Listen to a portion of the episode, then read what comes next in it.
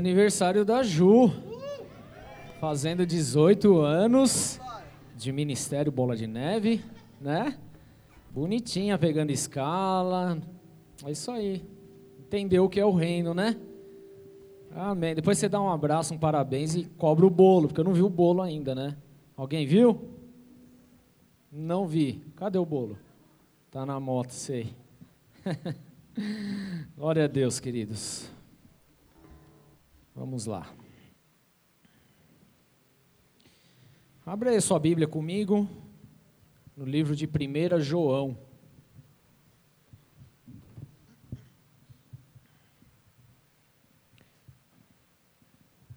Primeira João.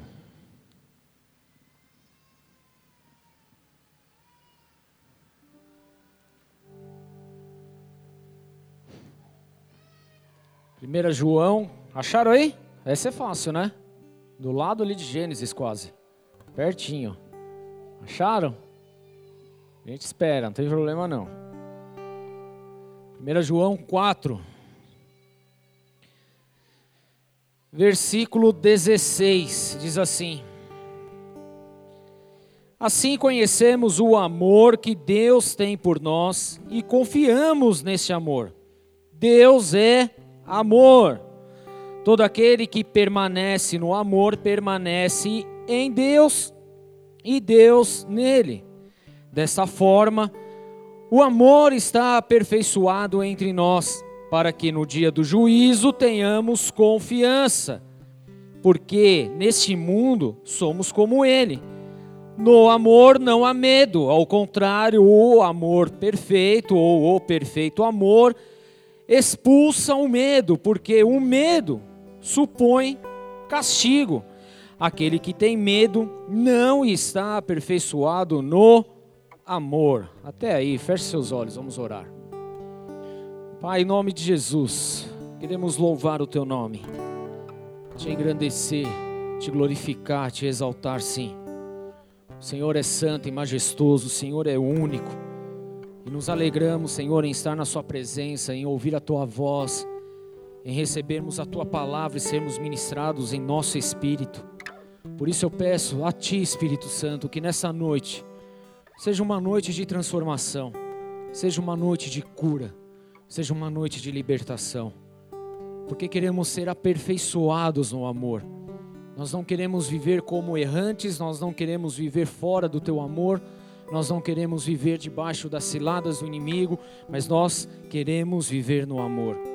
E por isso hoje, Senhor meu Deus, nós clamamos: vem com a tua glória, vem com o peso da tua glória sobre as nossas vidas, vem com a tua unção, vem com o teu mover, vem com o sobrenatural, que os céus se abram e a tua glória venha, que os nossos ouvidos sejam agora destapados para te ouvir que o nosso entendimento agora seja aberto para compreender, em nome de Jesus Cristo, e que os nossos corações estejam sensíveis à tua palavra. Assim eu peço, meu Deus, em nome de Jesus.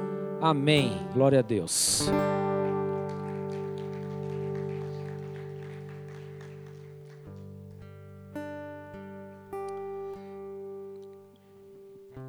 Olha só, fazia tempo que isso não acontecia.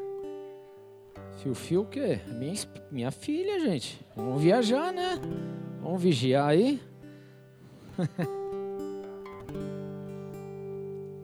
Brincando. Mas vigia mesmo.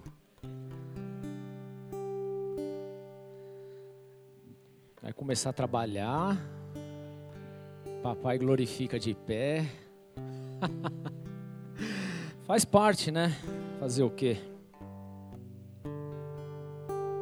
Quem começou a trabalhar cedo aqui? É.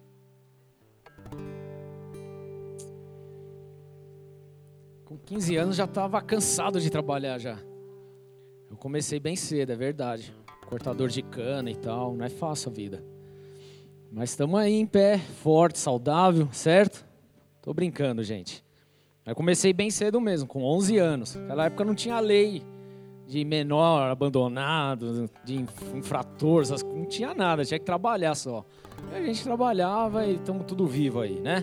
Tá tudo certo. Amém, queridos? Queridos, nós acabamos de ler aí um texto que por si só já é uma grande ministração para nós, amém? Mas hoje nós vamos tratar de de uma situação, melhor dizendo, de uma das coisas que na verdade mais tem crescido em nossos dias. É algo que tem crescido de uma forma assustadora. E na verdade isso é algo que nós conhecemos, e conhecemos de caminhar e viver e de ver acontecer, né? Um trocadilho bem interessante aí. Porém, o que nós fazemos com isso? Essa é a grande questão. E o que nós iremos fazer a partir de hoje é o que vai fazer toda a diferença na nossa vida. Então, pastor, legal, palavras bonitas, mas eu não entendi bulhufas o que você falou. Eu vou ser muito claro. Hoje nós vamos falar um pouco a respeito do medo. Medo. Tudo bem? Uma palavra pequenininha, mas que pode causar enormes estragos na nossa vida. Tudo bem? Se eu perguntar aqui nesse lugar, hoje, se alguém tem medo de alguma coisa, qual seria a tua resposta? Quem tem medo de algo aí? Deixa eu ver. Só a Ju que não, tudo bem. A Bruna também não. Mulheres de guerra, né? Isso aí. Né? É, vai, vai para grupo. A verdade, querida, é que todos nós temos medo de alguma coisa, tudo bem? Isso faz parte da nossa vida, faz parte do, do, nosso dia a dia, situações e tal, mas o que, que é realmente o medo? O que significa o medo? Procurei lá no dicionário, você dá uma gulgada rapidinho, o que é medo, ele vai colocar exatamente isso.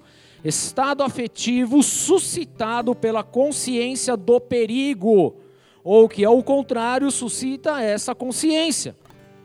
Medo também é temor, ansiedade irracional ou fundamentada, receio. Isto é um medo.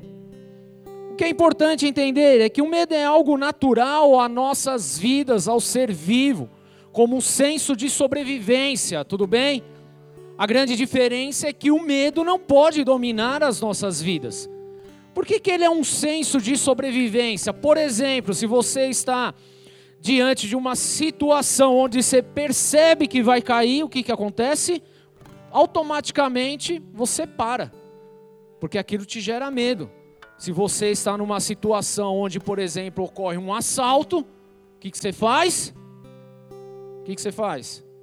Você vai ficar quieto, tudo bem? Porque você está correndo perigo.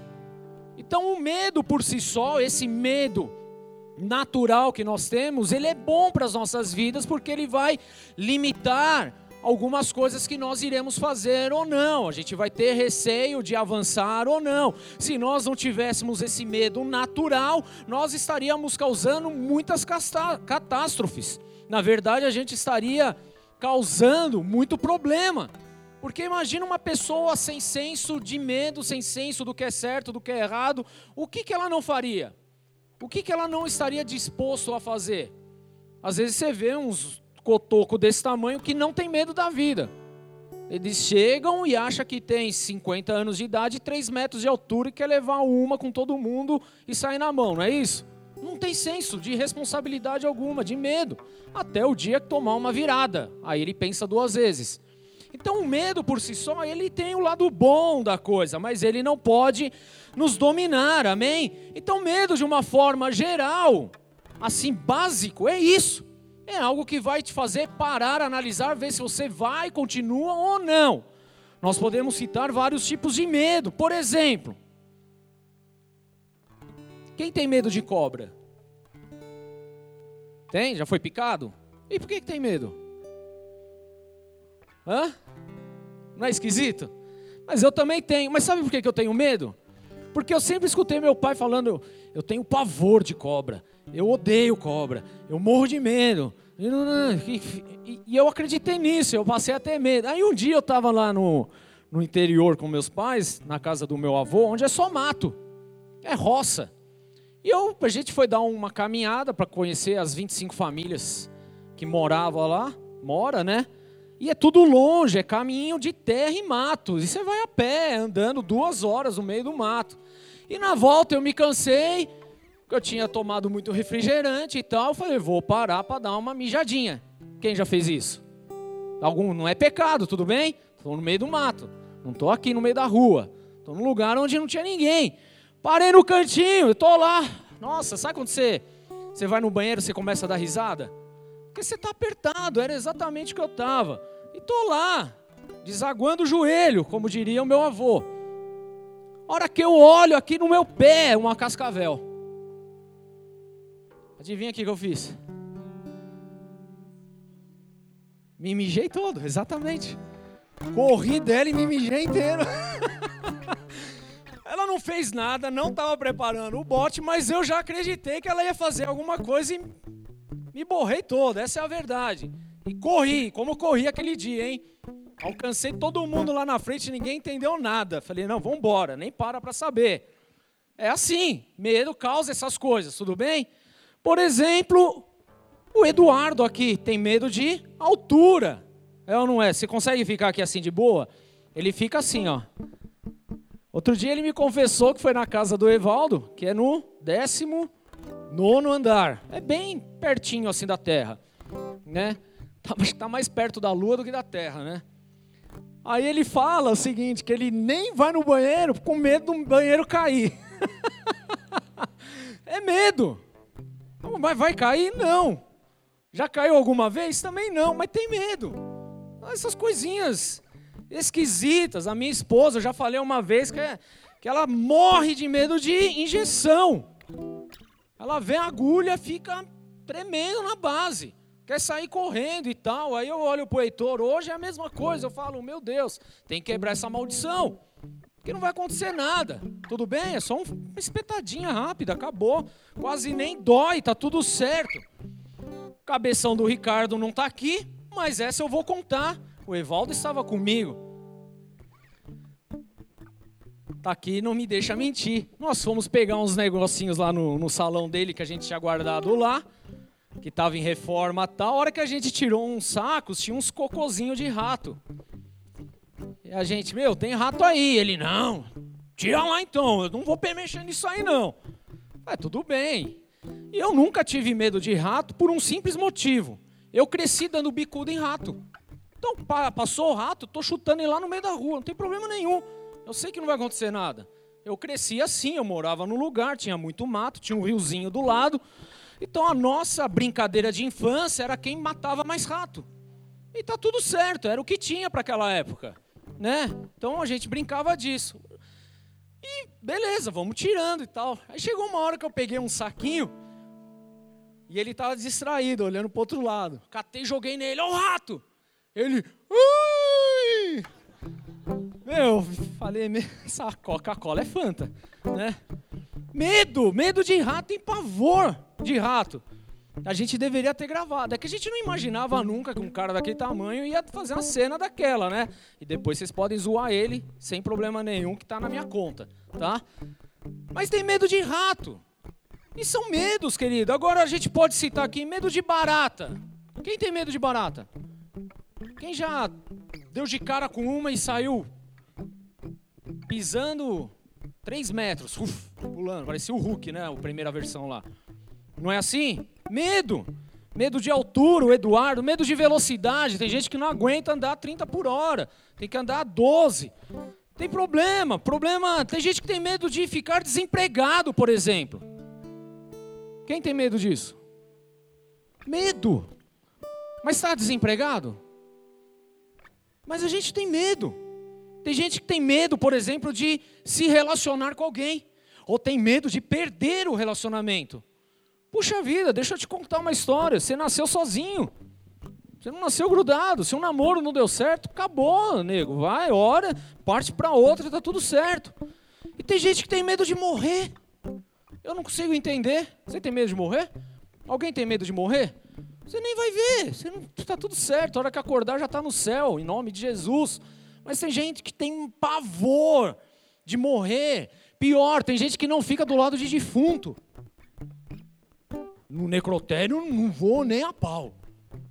Por quê? Não, vai que acorda. Oxe, se acorda, glorifica que ressuscitou, meu filho. Tá tudo certo. Relaxa. Não tem por que ter medo. Tudo bem? Mas são coisas que o nosso interior vai criando. Medo de envelhecer Alguém tem medo de envelhecer? Ficar tudo caído, cheio de ruga, com a pele tipo, sei lá, tudo estranha. Tem gente que morre de medo disso, por isso que gasta horrores se produzindo, passando, fazendo não sei o quê, blá blá blá. Esses dias minha esposa pregou uma peça para mim. Ela virou Ru. É... Coloquei você para fazer um, um, uma limpeza de pele. Vai lá, vai ser bom. Falei, tá bom. Se ela tá falando, eu vou acreditar. E eu acreditei, dei um voto de confiança, para nunca mais voltar. Porque primeiro a mulher começou a passar um aspirador de pó com areia na minha cara. Era, para mim era isso. Raspando tudo. Eu falei, meu, esse negócio tá esquisito. Ela, não, vai ficar bom. Aí ela vem com um paninho quente, aí até dormir. depois, meu querido, sei lá, acho que ela tava espetando a minha cara com agulha depois. Eu não sei o que ela fez até agora. Que, meu, caía lágrima do meu olho. E ela, ai, não vai brigar com a tua esposa. Eu falei, não se preocupa não, que vai ter briga por uns três meses aqui. Nunca mais eu vou fazer, pra quê? Não vi alteração nenhuma, tá igual. Não vi. Barba continua crescendo branca, os buracos tá aí, não adiantou nada. Tem gente que tem medo, por exemplo, de ficar doente. De dar trabalho para os outros, de perder alguma coisa, Agora tem uns aí que tem medo de demônio. Eita, né? Quem tem medo de demônio? Tem uma pessoa verdadeira aqui. Quem tem medo de demônio? Se cair uma pessoa endemoniada aqui, você vai abraçar? Você vai lá ver? Ou você vai? Porque, querido, eu vou ser bem sincero para você. Na hora que a gente fala, ninguém levanta a mão, mas na hora. Eu vou ficar quieto, vai. Ela quer tirar uma foto. Vai lá. Vamos fingir que tá aleluiado, vai. Aí, ó. Mas a verdade, a hora que cai alguém endemoniado, forma um clarão. Todo mundo vaza. Morre de medo, não vai que expõe minha vida, vai que me pega, vai que passa para mim, vai que isso, vai que aquilo, vai que não dá certo.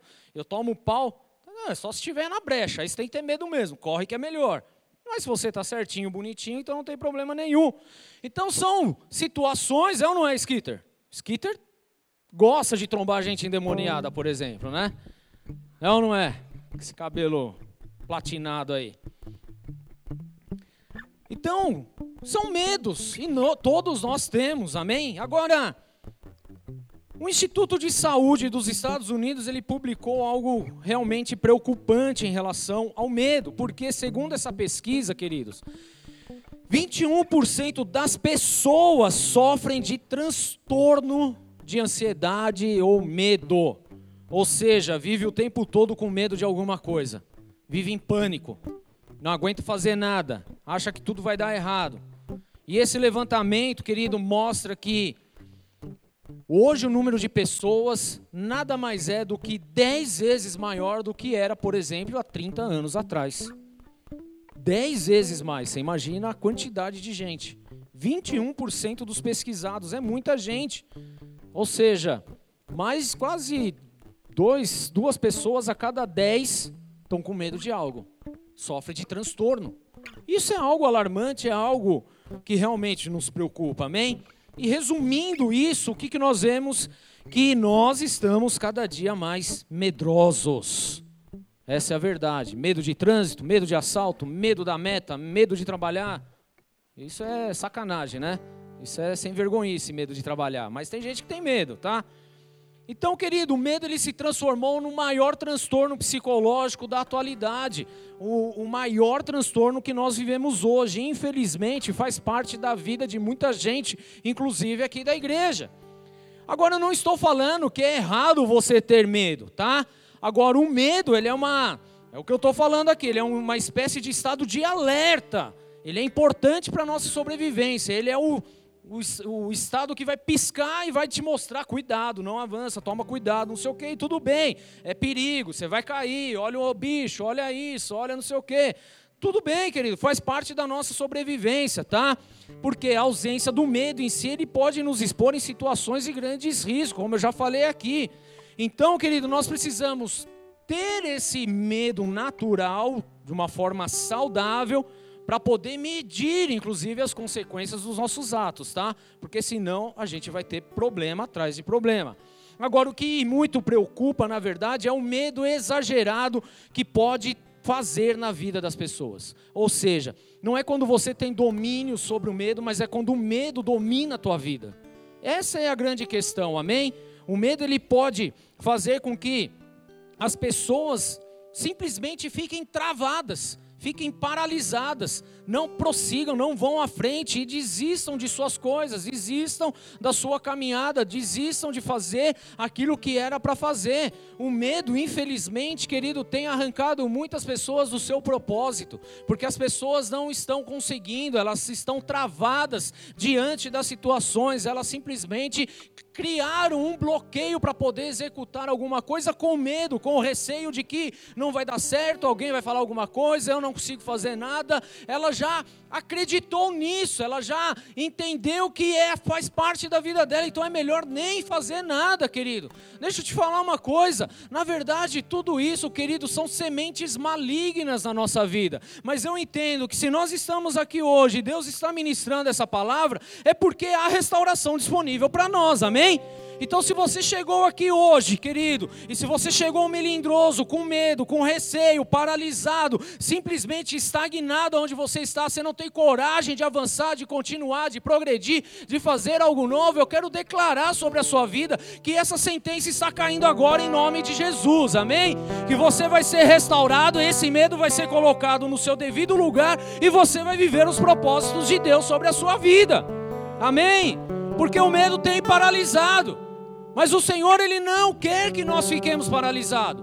Deus nos formou, querido, para sermos agentes dominantes. Nós precisamos dominar e não ser dominados. Nós precisamos influenciar e não ser influenciado. Agora, infelizmente, o medo, ele tem paralisado e arruinado muitas vidas.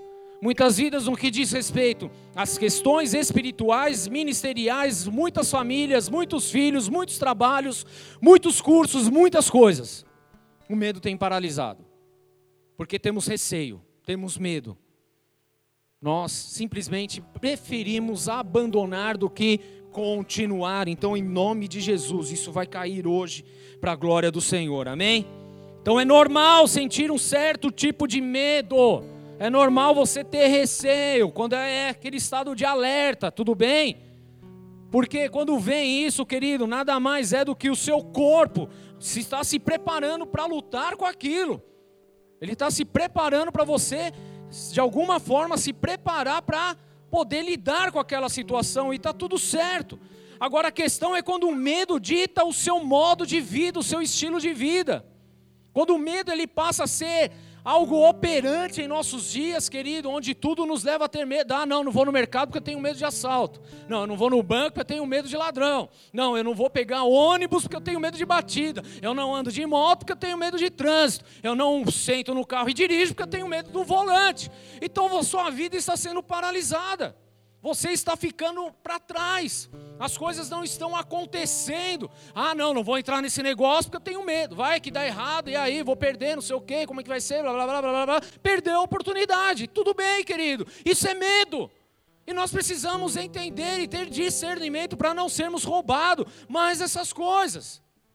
Tudo bem? Estão comigo? Estão entendendo? Amém? Então, o medo, querido, é algo que nós precisamos tratar na nossa vida. Porque o medo ele tem o potencial de nos manter cativos, de nos impedir de viver na plenitude de Cristo Jesus, naquilo que ele chamou para vivermos. Amém? Pessoas estão paralisadas por conta do medo. E eu não estou falando de um medo, de um bicho que está prestes a dar um bote. Eu estou falando de situações em nossa vida. Pessoas que têm medo de casar ou pessoas que têm medo de perder o casamento, são medos. Pessoas que têm medo de começar um namoro e têm mais medo ainda de perder um namoro. Medos. Pessoas que têm medo, têm medo de falar a verdade. Pessoas que têm medo. Então nós precisamos lutar contra essas coisas. Então hoje nós temos duas opções Fala comigo, duas opções. Ou nós dominamos o medo, ou o medo nos domina. Qual é a sua posição, querido? A minha posição é dominar o medo. Tenho medo? Eu ando de moto todos os dias. Você acha que eu não tenho medo? Você acha que eu não tomo fechada, não fico verde, branco, adrenalina vai a mil, as pernas ficam bamba? Eu vou, porque é meu instrumento para chegar no trabalho. Você acha que eu não tenho medo? Não tenho medo de mim, são dos outros. Porque quem faz as burradas no trânsito não sou eu, eu estou andando na minha, são os outros.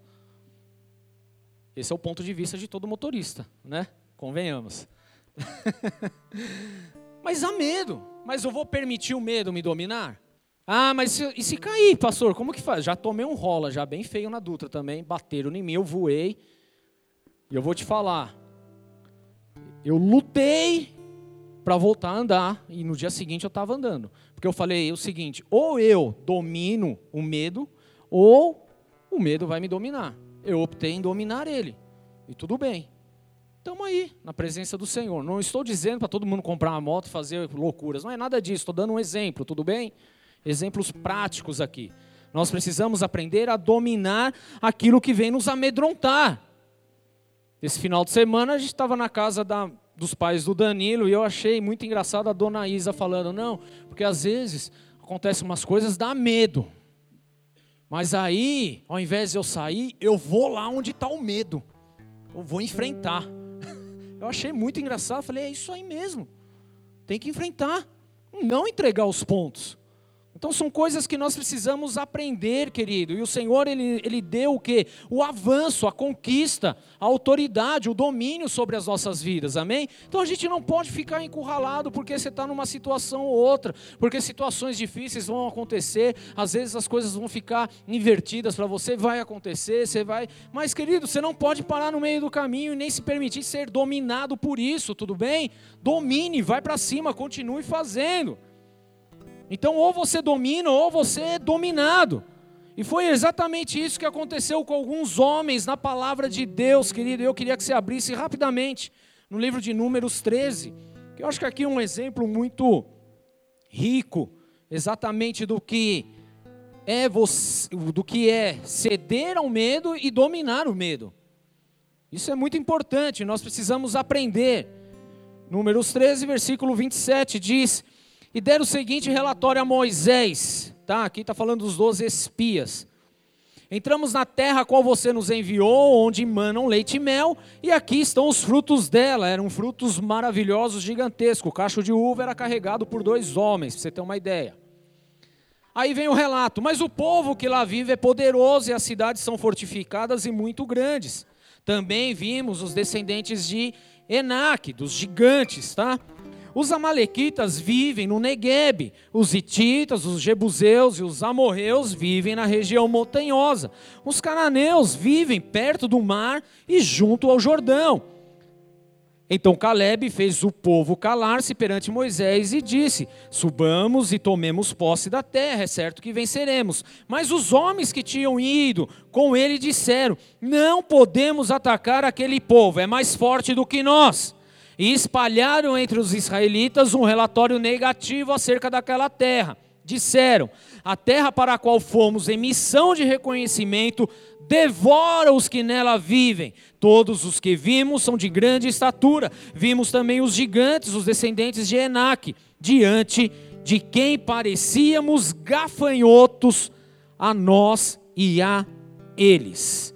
Queridos, eles foram fazer o reconhecimento da terra prometida. Trocando em miúdos, foi isso que aconteceu. Moisés selecionou 12 tribos, 12 homens, duas, 12 pessoas para ir até a terra prometida, Canaã, para conhecer, fazer uma geral para saber como que é lá, tá?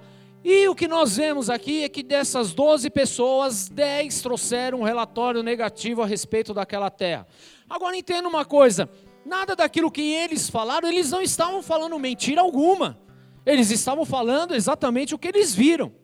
Eram muralhas, eram pessoas gigantes, de grande estatura, de guerra, pessoas fortificadas. O que eles contaram ali era exatamente o que eles tinham visto, não havia problema nenhum. Mas o que eles fizeram foi justamente permitir que o medo de olhar para aquele povo, para aquelas pessoas que lá viviam, tomasse conta do coração deles. E é exatamente aí onde Satanás ele tem tem acesso para fazer e zombar da nossa vida.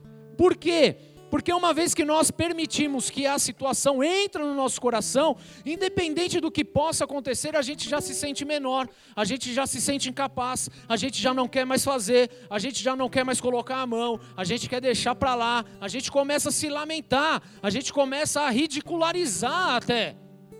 Mas nós nos esquecemos do que? Da promessa de Deus sobre as nossas vidas. E foi exatamente isso que aconteceu com esse povo. Eles foram fazer o reconhecimento, olharam para as dificuldades, mas se esqueceram de olhar para o Deus Todo-Poderoso que prometeu aquela terra para aquele povo.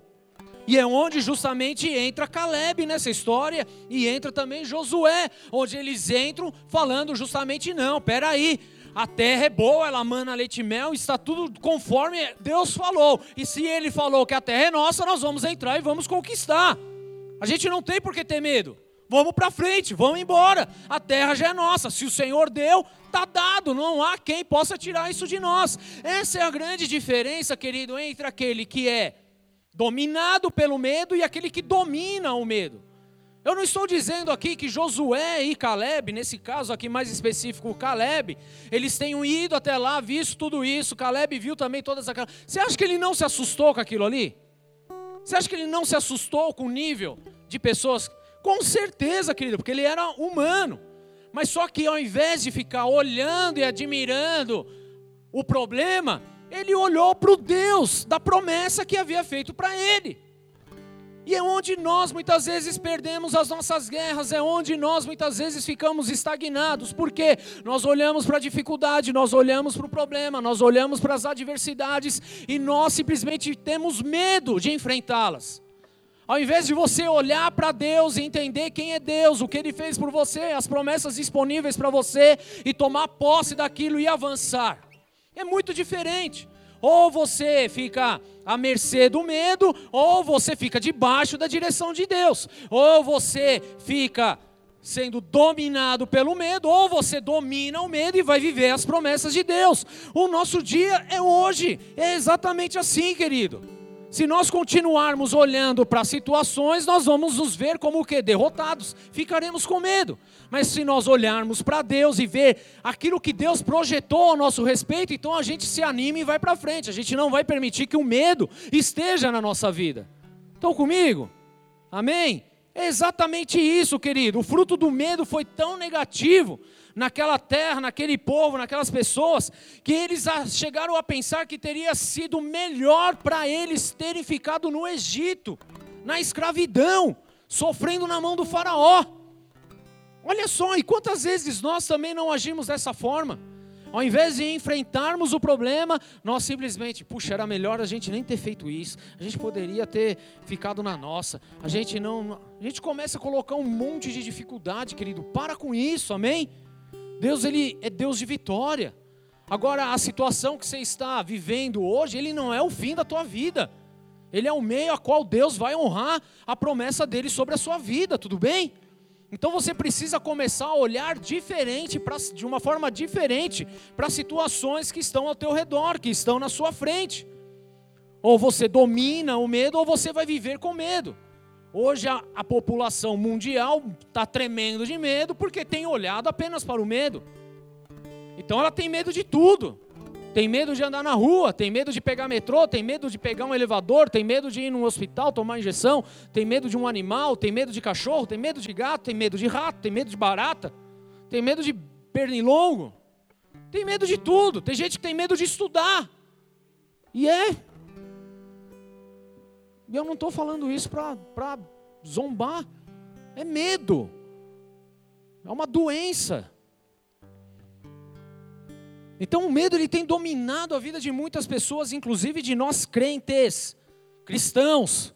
Por quê? Porque nós não temos valorizado a palavra de Deus, nós não temos valorizado a promessa de Deus, nós não temos valorizado a obra redentora de Jesus na cruz do Calvário. Nós temos olhado para as dificuldades, mas nós não temos olhado para o Deus que é o Deus do impossível. Então você olha para a palavra de Deus, Lucas 1,37, porque para Deus nada é impossível. Mas nós aplicamos isso na nossa vida, diante das dificuldades, diante das coisas difíceis que surgem no meio do caminho? Não. Muito pelo contrário, nós nos esquecemos disso. Nós colocamos de lado. Mas nós olhamos para as dificuldades e falamos: nossa, realmente é muito difícil, não vai dar certo, eu não vou conseguir, não dá, como que eu vou falar? Eu não tenho. Ah. E a gente começa a viver nesse, nessa paranoia. Então entenda: medo é uma palavra pequenininha, quatro letras, mas causa um estrago gigantesco na nossa vida. Amém? E nós não podemos mais permitir isso. Medo. Eu quero destrinchar esse medo. O M de medo nada mais é do que que o medo nos manipula. Quem tem medo é manipulado. Manipulado pelo medo, pelo medo, pelo receio. Então você até pode fazer a coisa, mas porque você está com medo, você é manipulado aqui na sua mente a nem se atrever a fazer. Então, por exemplo, vamos lá. Você precisa de um emprego. Mas você tem tanto medo de uma entrevista, do que vão perguntar na entrevista, que você simplesmente se sabota. A sua mente ela é manipulada a você nem participar daquela entrevista, porque na sua mente já aconteceu o quê? Que você não vai passar. Nem adianta ir, porque tem gente mais capacitada que você. Não é isso que acontece? Manipulação, querido, é o que o medo produz. Manipulação nas situações. Nós passamos a enxergar aquilo que nem existe nós começamos a dar um valor exagerado naquilo que não era para ter valor. O medo ele manipula a nossa mente, ele manipula as nossas ideias. O E do medo aí, ele é o que? O medo ele nos espreme, espreme a nossa alma, espreme de tal maneira da gente ficar pressionado numa parede, num canto, fugindo, se escondendo, espremendo a nossa alma, amargurando a nossa alma. Isso é o que o medo produz. Ele nos espreme, ele fere, ele arranca as nossas forças, ele tira aquilo que dá vigor em nós. O medo ele tem feito isso.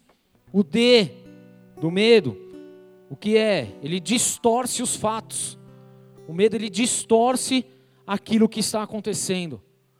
Então, por exemplo, quem tem medo de uma baratinha, você quando vê aquela barata, tem medo de barata, Rodox? Não, né? Amém. Mas se tiver, vai ser curado em nome de Jesus. Porque você vê uma barata, querido, e você distorce aquilo. Na verdade, ele vira um dragão na tua frente. Por isso que você pula, grita, sai correndo. Ele distorce os fatos. Tudo bem? Aí você tem um namoro todo errado, todo impuro, todo detonado. Ao invés de você romper com o namoro, você distorce, o medo vai te. Porque você tem medo de ficar sozinho ou sozinha. Aí você distorce os fatos, falando: não, quando casar tudo vai se resolver. E não vai. Porque se o negócio já não anda de forma certa antes do casamento, depois do casamento vai continuar andando da mesma forma e pior. Não, mas ele falou que se converte depois que a gente casar. Aí ele vem para a igreja. Não vai vir, querido. Para de distorcer os fatos. O medo ele provoca essa reação na nossa vida. A gente distorce. A gente olha com outros olhos, a gente começa a dar desculpa só para a gente não passar pelo processo, porque a gente tem medo, a gente tem receio, a gente não quer perder. E por último, que é a letra O, o medo ele nos oprime. Oprime. E o que, que é oprimir, querido? É justamente você ser abafado é você ser pesado, é você estar num ambiente ruim, é onde você passa, parece que só tem chuva, só tem nuvem preta, as coisas não acontecem, ele oprime. Então o medo ele vai te manipular, vai te espremer, vai te distorcer e vai te oprimir. É isso que o medo ele vai proporcionar em nossas vidas, e se você começar a olhar um pouquinho para você, talvez você esteja justamente vendo o quanto a sua mente ela é manipulada, o quanto a sua alma tem sido espremida, o quanto você tem distorcido os fatos e o quanto você tem sido oprimido por essa situação. Tudo isso por quê? Por conta do medo. Porque é mais fácil entre aspas aqui, você ficar na sua, se esconder do que você enfrentar. Enfrentar? Não, nunca, imagina. Como assim, querido? Quem nós somos em Cristo, nós precisamos entender isso. Agora, o que nós vemos justamente nesse texto de Números é que teve um homem lá, que é o Caleb, que ele viu e falou: Meu, pode parar com isso. Porque no momento em que todos estavam reclamando e chorando, Caleb, que também estava lá e foi espiar a terra, ele não se esqueceu ao Deus a quem ele servia. O Deus que fez sinais, maravilhas, que libertou o povo de uma forma sobrenatural, entendeu as promessas, viu, ele sabia quem era Deus. Então, por mais que a cidade estivesse cercada e lá tivesse gigantes, querido, ele sabia que o Senhor, ele iria cumprir com as suas promessas, que ele não iria voltar atrás, mas o Senhor daria meios para que a, a promessa se cumprisse na vida daquele povo. Então, Caleb, ele preferiu ser guiado por Deus, pelo Espírito Santo, do que ser guiado e direcionado pelo medo Agora, o que nós fazemos, querido, diante da situação, ao invés de sermos como Caleb, de ser direcionado pelo Espírito Santo, pelas promessas, pela, por aquilo que Deus nos ensina, nós somos influenciados e direcionados pelo medo, e porque nós temos medo, nós ficamos de segunda. Aí é onde a gente não resolve as questões, não resolve absolutamente nada, a gente toca a vida com a barriga e na verdade a gente só vai crescendo o problema, porque é isso que acontece. Então nós precisamos aprender justamente ao que? A enfrentar essa situação e não permitir que nós sejamos mais opressos ainda, porque o medo vai causar isso, amém? Então não se esqueça disso, querido. Não se esqueça, Deus ele é o maior incentivador para nós avançarmos, amém? Talvez a pessoa que está do teu lado nem acredite em você, mas deixa eu te falar uma coisa: Deus acredita em você. Tudo bem? Vira a pessoa do teu lado. Talvez ela duvide de você em algumas coisas, mas Deus, Ele crê e acredita e confia em você. Tudo bem, igreja? Deus confia em você, Ele acredita em você. E Ele nos incentiva a permanecer, a continuar, a avançar. Ele constantemente diz para nós não termos medo. Josué 1,9, por exemplo, lá com Josué, lógico, né? O que, que ele fala para Josué? Ele fala uma sequência de vezes: Não tenha medo, eu estou contigo. Não te mandei eu, esforça-te e tem bom ânimo, não te atemorizes, não te espante, porque o Senhor teu Deus está contigo por onde quer que andares. Né? Não tenha medo, na versão mais atualizada aí é a mesma coisa. Não tenha medo. E na verdade, o não ter medo Deus ele repete na palavra dele 365 vezes. Ou seja, para cada dia que você levanta, Deus fala: não temas, não temas, não temas, não temas. Continua, vai, não se atemorize, não pare, não temas. Para cada dia que você levanta, querido. Por quê? Porque Ele quer ver você avançando, Ele quer ver você conquistando, Ele quer ver você simplesmente vivendo as promessas e as maravilhas dEle. Então, quem você quer ser hoje? Quem você decide ser hoje?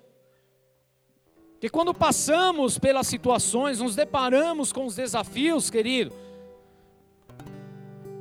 nós simplesmente temos as, as duas opções: de você ser dominado pelo medo ou de você dominar o medo. Ou seja, ou você age como os israelitas agiram, fugindo, querendo se esconder, tomando ali medo, ficando com medo, e eu volto a dizer: o problema não é sentir medo, e sim o que você vai fazer com o medo que está sentindo. Tudo bem? São coisas diferentes. Então, se você escolhe essa opção, igual os israelitas escolheram, querido, fatalmente, fatalmente, você vai ser dominado pelo medo. Você vai ser derrotado por ele. Você vai viver derrotas antes mesmo da batalha começar. Antes mesmo de você viver a guerra. Porque você já entregou os pontos, você já desistiu, você está com medo. E quem está com medo, foge. Foge. Quem já se envolveu em briga aqui? Fora eu.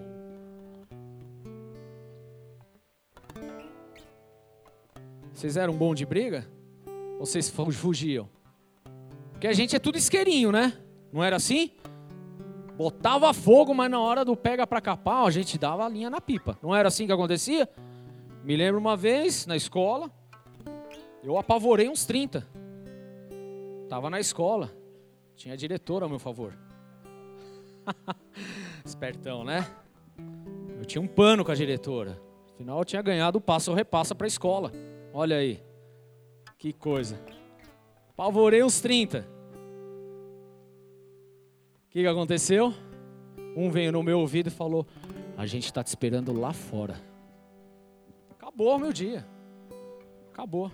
Acabou a aula, os professores foram embora e eu estava onde? Dentro da escola.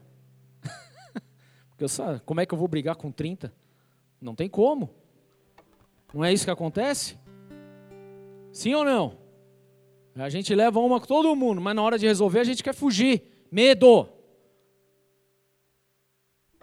O medo faz com que a gente suma. O medo faz com que a gente desapareça. O medo faz com que a gente acredite que nós não podemos fazer nada. O medo faz a gente acreditar que nós já somos derrotados. Isso é o que o medo proporciona. O medo. Nós precisamos mudar esse conceito, amém?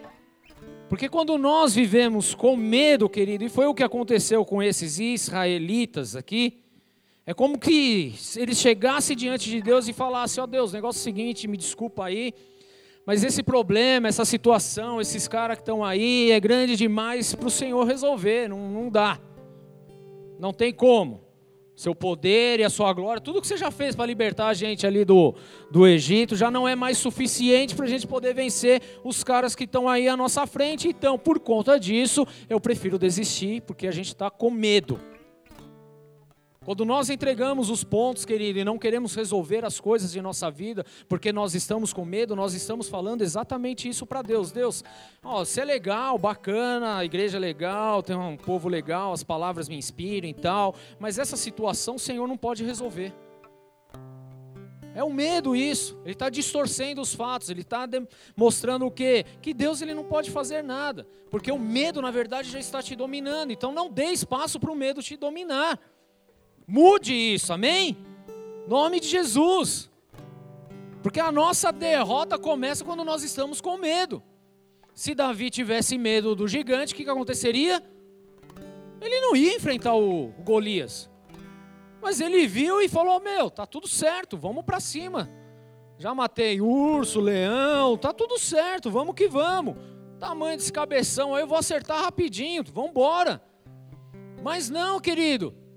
Quando é nas nossas vidas, nós olhamos para as dificuldades e nós só enxergamos o problema, mas nós não enxergamos quem está sobre as nossas vidas, que é o Deus Todo-Poderoso, Criador dos céus e da terra, que nos libertou, que nos curou, que nos salvou, que nos remiu, que deu promessas, mais de 8 mil promessas a nosso respeito, querido. Nós esquecemos simplesmente de tudo, há um bloqueio na nossa mente. Então deixa eu te falar uma coisa: Deus te chamou para ser vitorioso. Deus te chamou para você avançar. Deus te chamou para você conquistar. Deus te chamou porque você é exclusivo para Ele, Ele confia plenamente em você e Ele está aguardando o seu posicionamento, amém? Mas o medo tem paralisado, tem vetado, tem bloqueado e nós não temos feito aquilo que é para fazer. Então nós estamos agindo como aqueles dez espias que olharam para a dificuldade e acharam que não podia fazer nada porque se esqueceram do Deus da promessa. Ou nós fazemos parte do segundo grupo, o grupo de Caleb, que é o que? Ao invés de fugir, se esconder do problema, a gente vai enfrentar o problema. Vamos enfrentar. Mesmo com sabendo de toda a dificuldade, Caleb ele escolheu enfrentar. Por que, que ele escolheu enfrentar, querido? Porque ele se apoiou não no problema, ele se apoiou em Deus. Quando nós nos apoiamos nas nossas questões, nós estamos caindo. Mas quando nós nos apoiamos em Deus, querido, então nós vamos avançar. Amém? Então o medo ele precisa ser arrancado das nossas vidas. Nós não podemos permitir com medo que esse sentimento nos domine, mas nós precisamos passar a dominar esse sentimento, essa situação.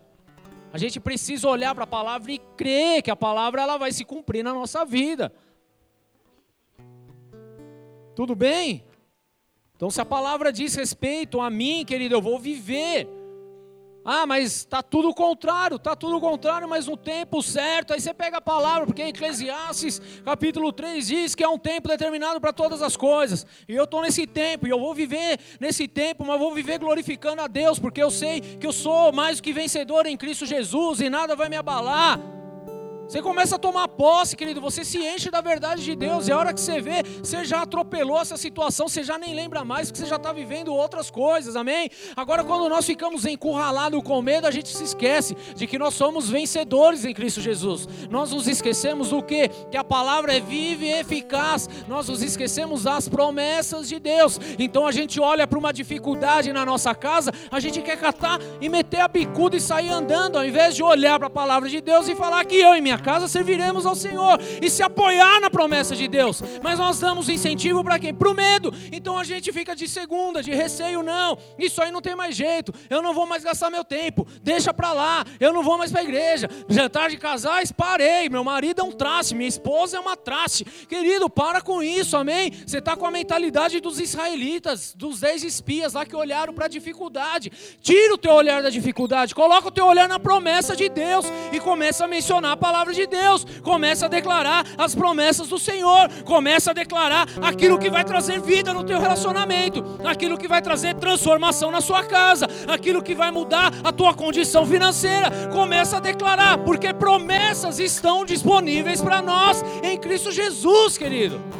Amém. Estão disponíveis. Caleb ele olhou para a promessa e falou: Não, Parem de falar besteira, nós vamos entrar porque Deus falou. Deus falou, querido. Deus fala ainda. Deus não parou de falar, tudo bem? Deus continua falando. Ele continua falando. Então a Bíblia ela nos ensina a sermos fortes e corajosos, porque temos Deus do nosso lado. Deus está comigo. Repete para você: Deus está comigo. Eu não estou sozinho nessa situação. Para você falar, é com você. Fala, eu não estou sozinho nessa situação. Mas Deus está comigo. E aí você olha para a palavra Romanos 8, versículo 31, que fala: Que diremos, pois, diante dessas coisas? Se Deus é por nós, quem será contra nós? Quem será contra você? Quem será contra a promessa de Deus? Qual é o medo que vai tentar me dominar? Nenhum medo vai me dominar, querido, porque eu apoio, a minha confiança, o meu apoio está na palavra do Senhor. Se Deus é por mim, se Deus é por nós, então ninguém pode contra nós. Sabe por quê, querido? Porque a palavra de Deus não volta vazia. Porque eu nunca vi Deus perder batalha alguma. Eu nunca vi Deus arregar no meio do caminho. Basta permanecermos basta nos apoiarmos nele, amém? E aí eu quero voltar exatamente no início do culto que nós lemos, 1 João 4,16. Que eu vou começar a pregar agora. Aleluia. Aleluia. Você consegue glorificar? Vai logo, pastor. A horário, a janta, está esfriando em casa tal. Voltamos ao início, 1 João 4,16. Assim conhecemos o amor que Deus tem por nós e confiamos nesse amor, amém? Você confia em quê? Acabei de falar, no amor de Deus, tudo bem? Amém? Qual é a sua confiança?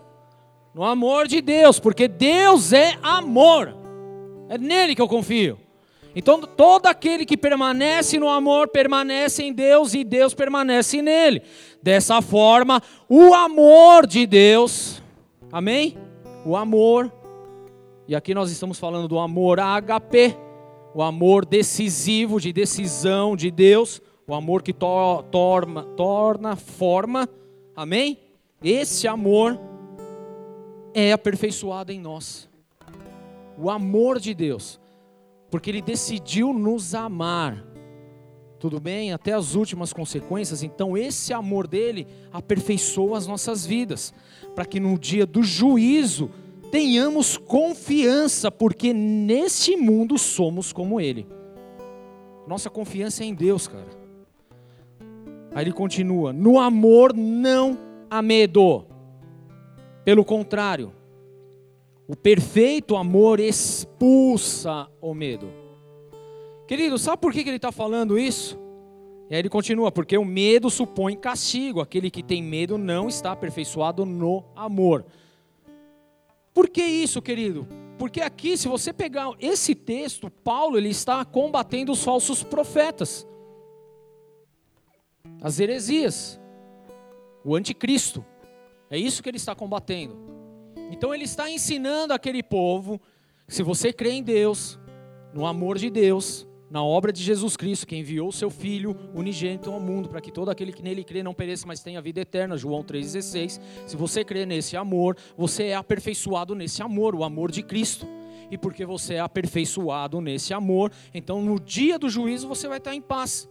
Porque nesse amor de Jesus, ou seja, a palavra, o Verbo, nós lançamos fora o medo. Sabe por quê, querido? Porque nós tomamos posse daquilo que é o Verbo de Deus. João capítulo 1. O princípio era o Verbo, e o Verbo estava com Deus, Jesus Cristo. E o Verbo se fez carne e habitou entre nós. Então, através desse amor, através desta verdade, querido, nós nos apoiamos em Jesus, tomamos posse, vivemos a palavra. Querido, constância nenhuma. Não, foi lá na cruz, não. Não foi, porque ele se entregou. Ele poderia ter fugido. Ele poderia ter falado, Pai. Ele, ele, a oração de Jesus foi qual? Pai, se possível, afasta de mim esse cálice, mas não seja feita a minha vontade, mas a tua. O que, que ele poderia ter feito? Pai, eu não quero esse cálice. Tchau, já era, estou vazando. Opção dele. Então ele foi na cruz porque ele quis, ele quis. Tudo bem? Agora, através desse amor em Jesus Cristo, querido, onde nós somos aperfeiçoados dia após dia, não tem medo, muito pelo contrário, porque o amor, o amor de Deus, ele expulsa todo medo. Por quê? Porque o medo gera paralisia. O medo ele gera transtorno, o medo ele gera confusão, e Deus não é Deus de confusão, Deus não é Deus de paralisia. Deus ele é Deus de avanço, Deus ele é Deus de conquista. Tudo bem? Exatamente nessa situação, querido, ele está falando justamente nisso, em crer naquele que nos salvou e nele podemos todas as coisas. Não é que eu não tenha medo, eu até posso ter medo, mas a minha esperança, a minha confiança, o meu aperfeiçoamento vem dele vem de Jesus, vem da presença dEle, vem da palavra dEle, vem daquilo que Ele libera sobre a minha vida. Então o medo, ele não pode permanecer em mim, antes ele é expulso. Por quê? Porque eu vivo as promessas de Deus, eu vivo conforme a palavra de Deus, eu vivo conforme aquilo que Ele tem direcionado, aquilo que Ele tem mostrado sobre a minha vida. E aí muda todo o jogo, querido, porque a gente já não tem mais aquela oraçãozinha de derrotado, a gente não tem mais aquele aspecto de estar tá, de tá sendo manipulado, de estar tá sendo oprimido, de estar tá com a verdade distorcida, não, porque quando a gente entende quem nós somos em Cristo, o que Ele, o amor dele fez por nós, a nossa oração é outra, o nosso posicionamento é outro, a gente não sai mais fugindo, a gente não sai mais questionando, mas a gente vai para cima para resolver, para viver a palavra de Deus sabendo que aquele que veio, querido, ele faz infinitamente maior as coisas, amém? Sabendo e entendendo que Jesus Cristo, querido, ele faz novas todas as coisas. Essa é a grande diferença nas nossas vidas. Ou nós continuamos como o mundo, vivendo debaixo do medo, ou nós nos apoiamos no amor dele e vivemos debaixo da graça, da glória, do amor e continuamos e prosseguimos e avançamos e conquistamos e vamos viver a promessa de Deus até que ele retorne retorne, amém?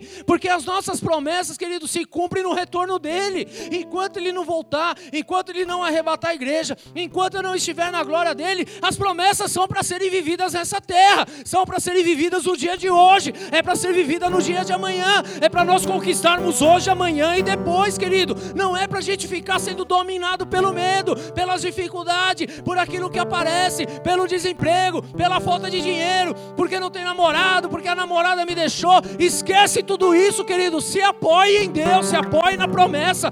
Vive aquilo que Ele verdadeiramente deixou disponível para você. E você vai ser mais do que vencedor em Cristo Jesus. mais do que vencedor em Cristo Jesus. E em 2 Timóteo 1,7 ainda fala assim: Pois Deus não deu espírito de covardia. Vira para o teu irmão e fala, isso aí ele precisa entender.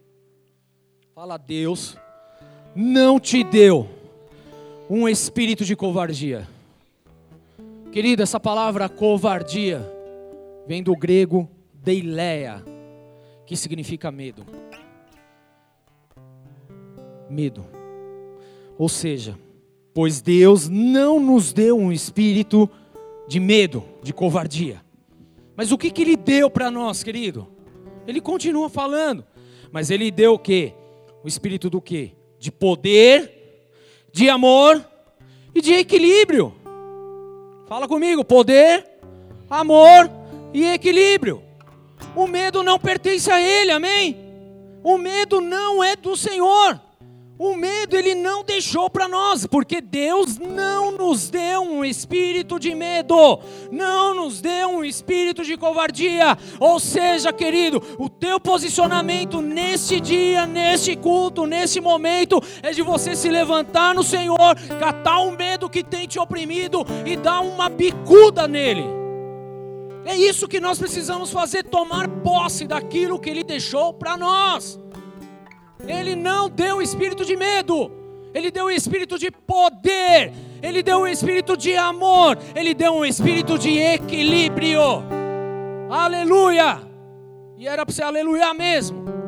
Porque quando nós entendemos a palavra, a verdade de Deus, querido, nós não somos mais impelidos pelo medo, nós não somos mais impelidos pelas circunstâncias, nós não somos mais colocados contra a parede, mas nós vivemos a promessa do Senhor, querido, e você foi chamado para isso.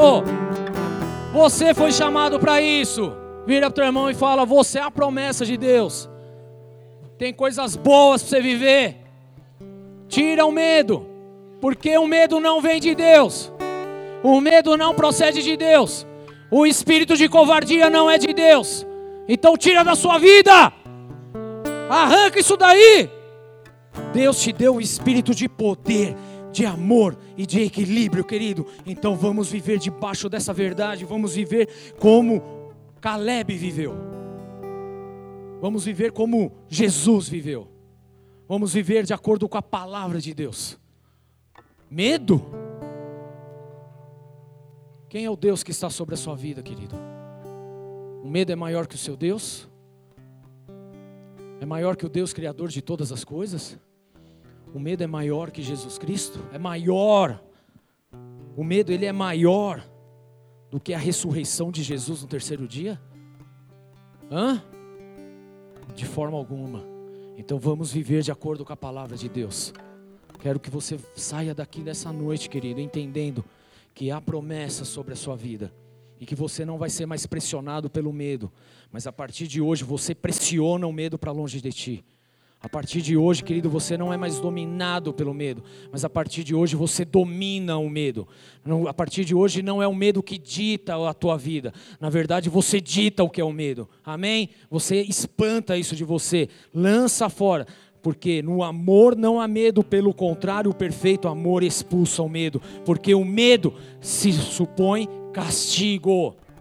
O medo se supõe castigo. Querido, muito simples. Uma criança ela nasce sem saber o que é medo. Ela não sabe o que é isso. Como é que eu provo isso para você? Se você já teve filho, ou tem, sei lá como é que é, se ela está aqui e você lá embaixo, você fala, se joga, o que, que ela faz? Ela não tem noção do perigo. Ela simplesmente confia. Estão comigo? Por que, que a criança ela vai numa tomada enfiar o dedo lá? E a gente fica tudo desesperado? Ela não sabe. Para ela é só um buraquinho. É uma criança. Tudo bem? Ela não tem medo. Por que, que ela sai correndo no meio da rua? Porque ela não tem noção de perigo. Agora, sabe o que, que acontece, querido? Nós, grandalhões, hoje, ao invés de nós termos um coração como o de criança, e eu não estou falando aqui para você fazer besteira, tudo bem? Eu estou falando para você estar pautado na palavra de Deus. A gente vira uns tanga frouxa diante das dificuldades. Ao invés de nós assumirmos quem nós somos em Cristo Jesus, porque se Deus disse que Ele é por nós, quem será contra nós? Por que, que eu estou tendo medo de tantas coisas na minha frente? Porque eu não estou me apoiando em Deus, eu não estou acreditando no meu Pai. Agora, essa, esse trecho que nós lemos, querido, ele é muito importante, por quê? Pelo simples fato, querido, que o medo, ele paralisa e nos leva a viver com desconfiança. E nesse caso que nós lemos aqui, querido, se nós estamos desconfiando, que é o texto aqui que está falando, amém? Se há desconfiança, a desconfiança é de Deus, da obra dele. E se nós desconfiamos da obra dele, isso gera incredulidade, por isso que nós não acreditamos. Quer dizer, nós não acreditamos na promessa, mas acreditamos na mentira que Satanás coloca que você não vai fazer nada, que você é um destruído, que você não tem jeito, que você é um noia, que você é um, prostituto, que você não vai virar nada na vida. A gente acredita, ó, nas lorotas do inimigo, mas nós não acreditamos na palavra de Deus. E quando não acreditamos na palavra de Deus, nós estamos vivendo na incredulidade. Por isso que ele começa o texto falando o quê? Se conhecemos o amor de Deus tem por nós e confiamos nesse amor, aqui é, é, fé, querido. Deus é amor, todo aquele que permanece no amor permanece em Deus e Deus nele. E dessa forma o amor está aperfeiçoado entre nós. É fé.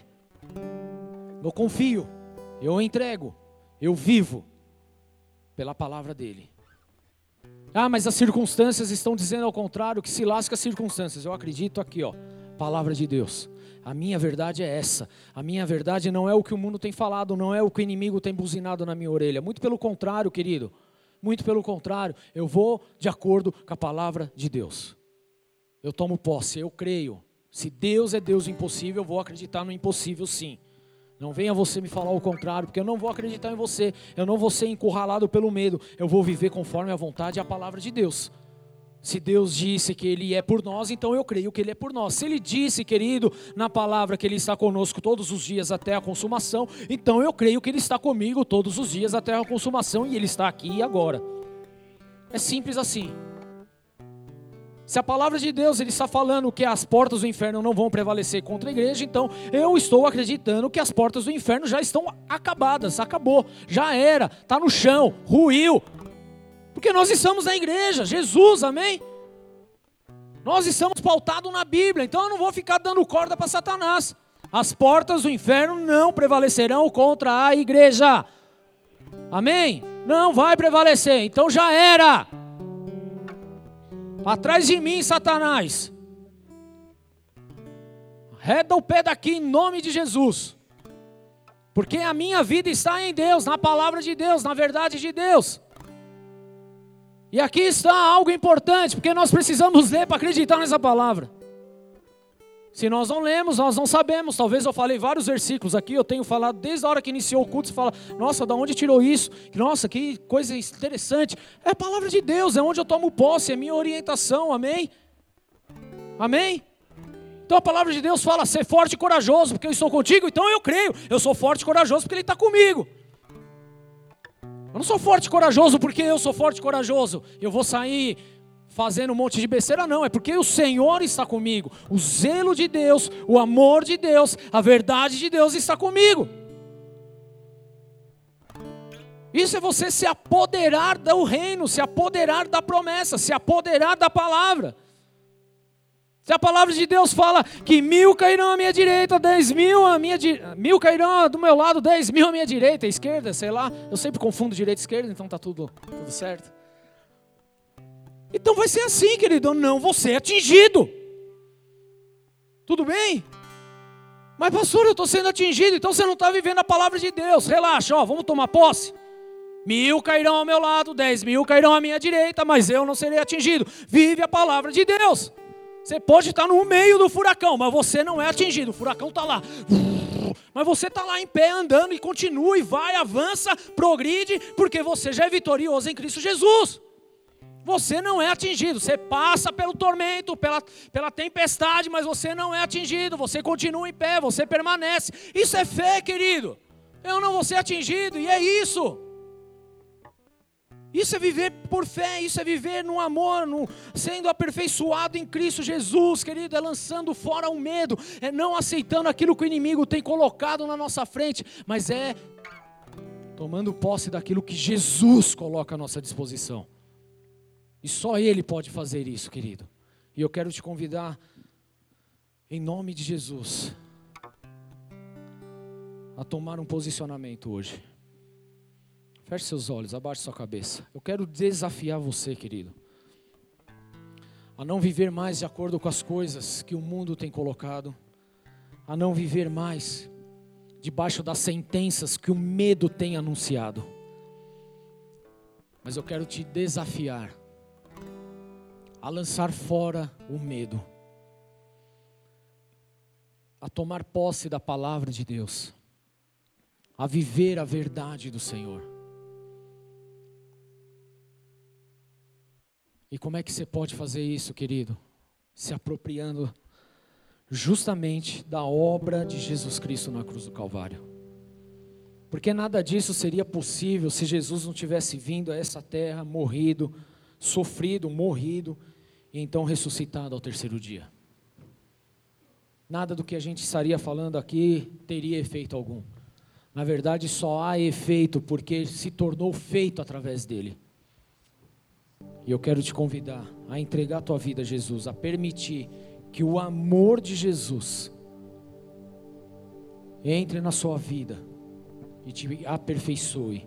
E uma vez se aperfeiçoando, querido, uma vez que esse amor aperfeiçoa a sua vida, então o medo ele é lançado fora, porque Deus é amor. Ele te amou. Ele continua te amando. Há promessas poderosas e maravilhosas a teu respeito. Mas o medo tem te inibido a não viver essas promessas.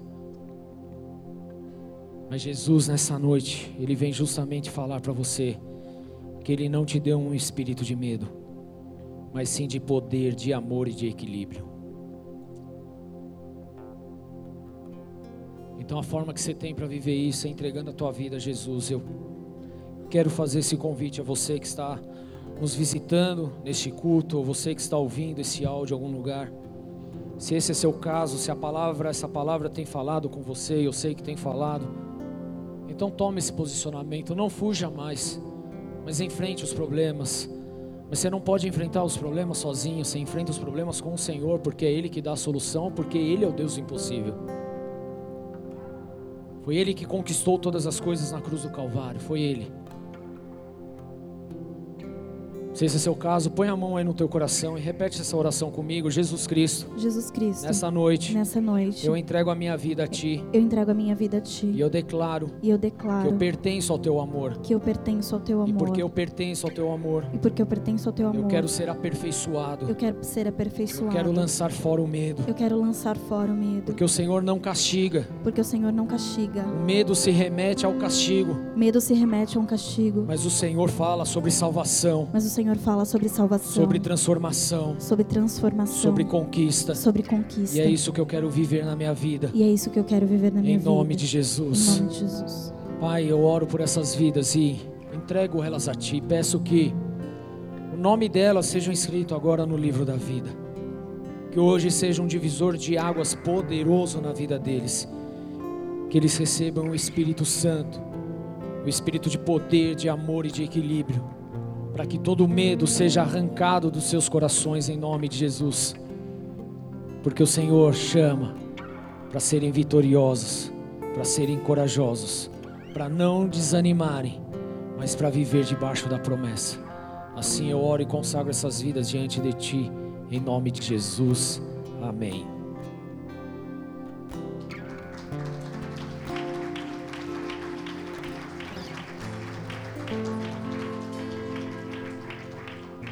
Querido, se você fez essa oração, se você nos visita nessa noite, eu vou pedir para no final do culto procurar o pessoal dos boas-vindas lá no final da igreja.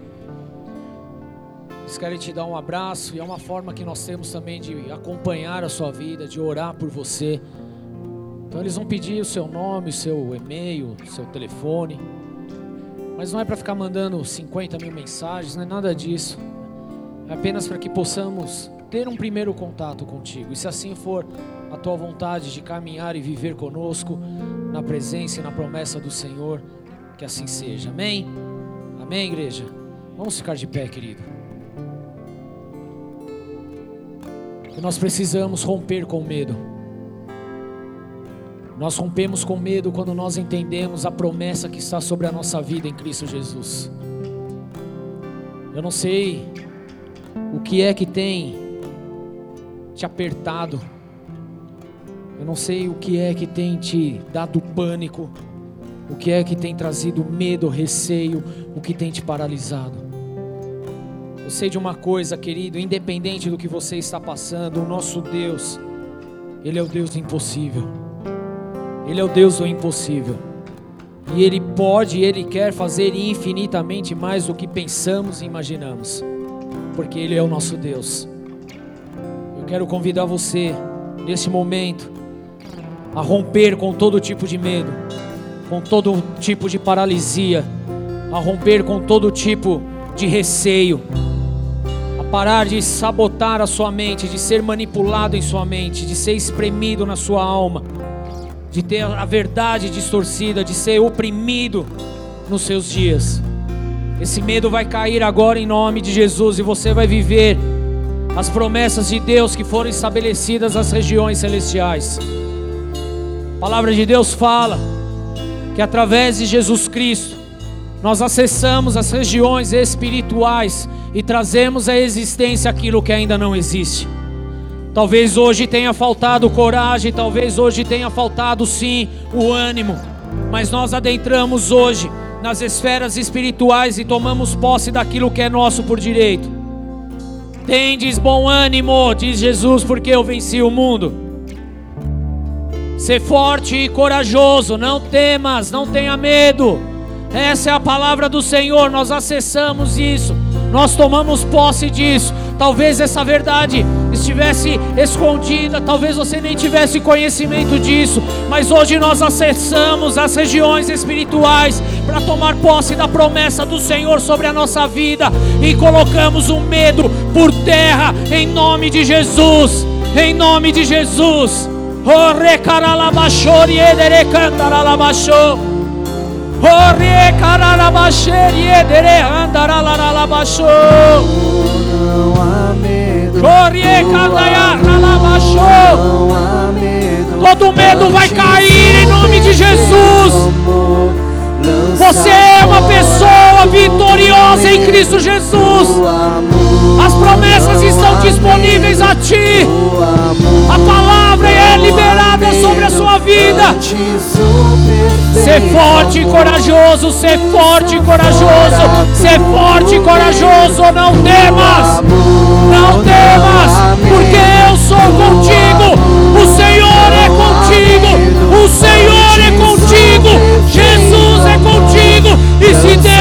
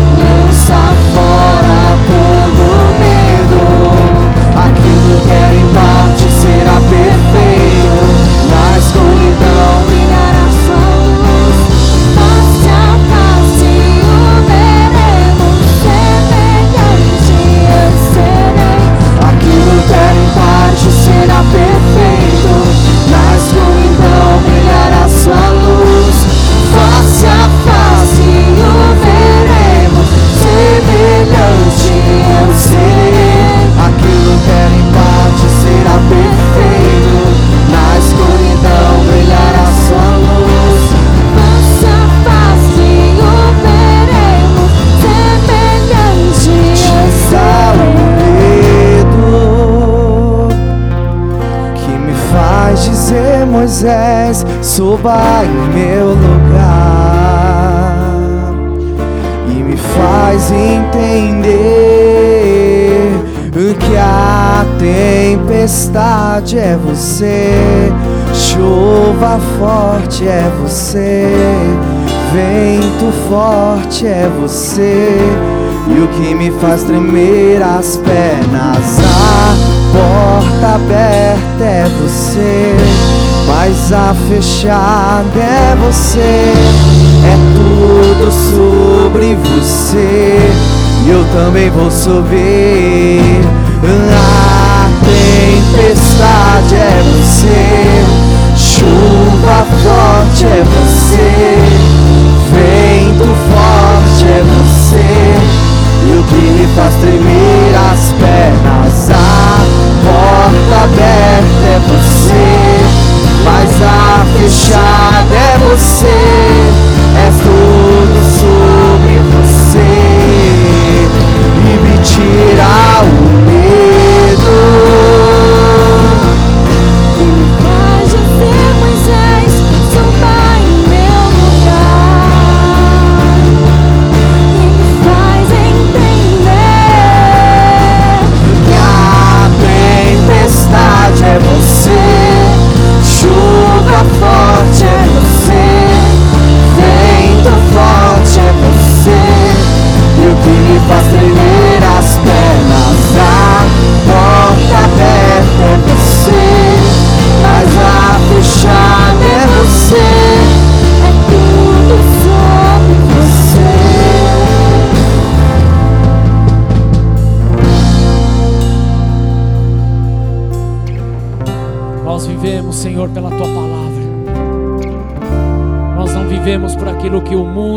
Satanás tem falado a nosso respeito.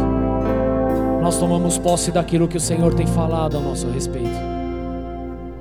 Nós não vamos viver acuado, amedrontado, de segunda, mas nós optamos nessa noite em avançar, em progredir, em viver as promessas. Essa é a nossa oração e assim nós clamamos a Ti, meu Deus. Tu és o nosso Senhor, Tu és o nosso Salvador. Querido, põe a mão no teu coração. Repete assim comigo: Jesus, nessa noite, eu tomo posse de Suas promessas, de Sua palavra, do Seu amor que me aperfeiçoa. E eu determino que todo medo que tem oprimindo a minha vida, que tem afetado os meus dias, seja agora arrancado em nome de Jesus. Eu declaro que a partir de hoje eu tenho domínio sobre o medo, e o medo não irá mais me dominar porque eu coloco a palavra do Senhor sobre a minha vida. Se Deus é por nós, quem será contra nós? Em nome de Jesus, todo medo, todo receio, toda paralisia, seja agora destruída de minha vida, e eu declaro que eu vou viver as promessas do Senhor em nome de Jesus. Aleluia!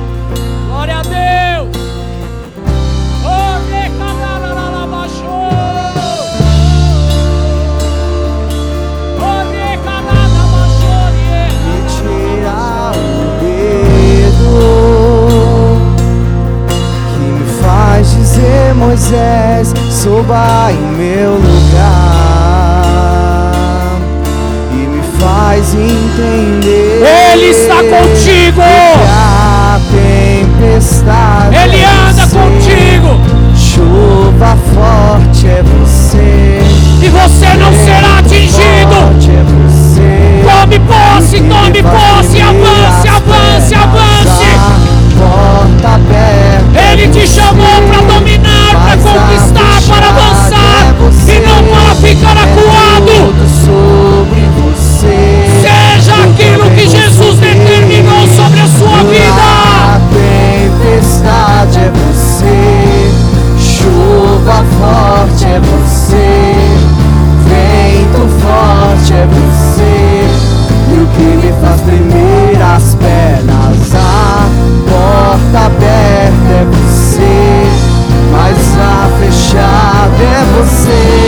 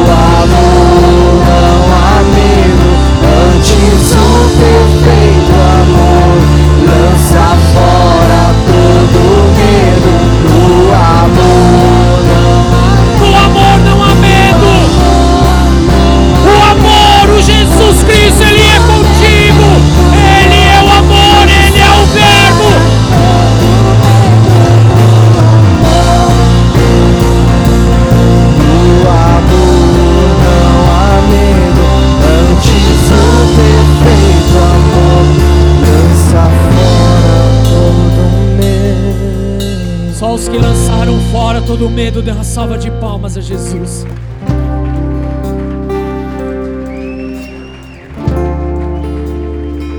Não é tempo mais de viver chorando pelos cantos. Não é tempo mais de, se, de ficar se lamentando. Mas é tempo de tomar posse das promessas e viver aquilo que o Senhor declarou a teu respeito. Tendes bom ânimo, porque eu venci o mundo. Tendes bom ânimo.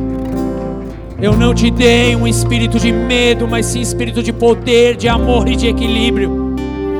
É debaixo dessa verdade que precisamos viver todos os dias de nossas vidas.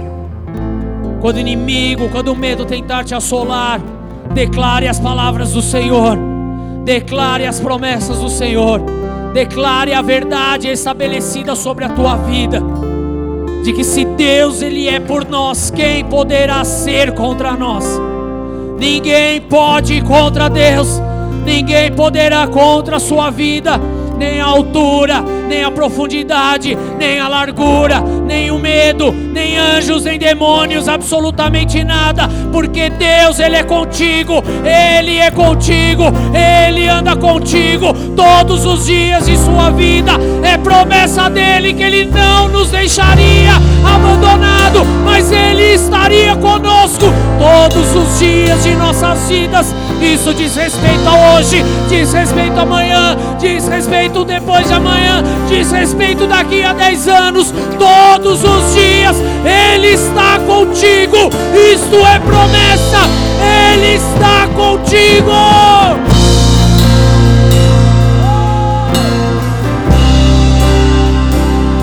Dê a mão para o ele. E fala para ele assim: ser forte e corajoso, querido. Não desanime.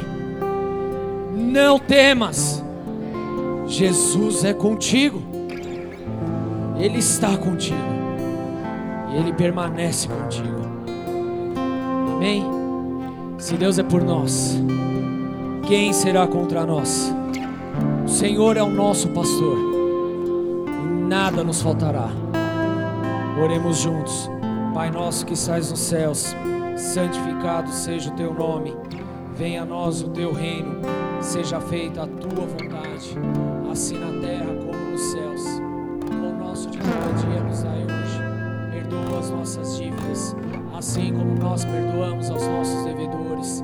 E não nos deixes cair em tentação, mas livra-nos do mal, pois teu é o reino, o poder e a glória para sempre.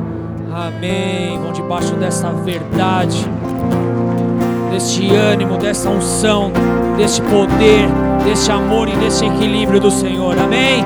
Deus abençoe. Um final de semana maravilhoso. Dê um abraço na pessoa que está do teu lado.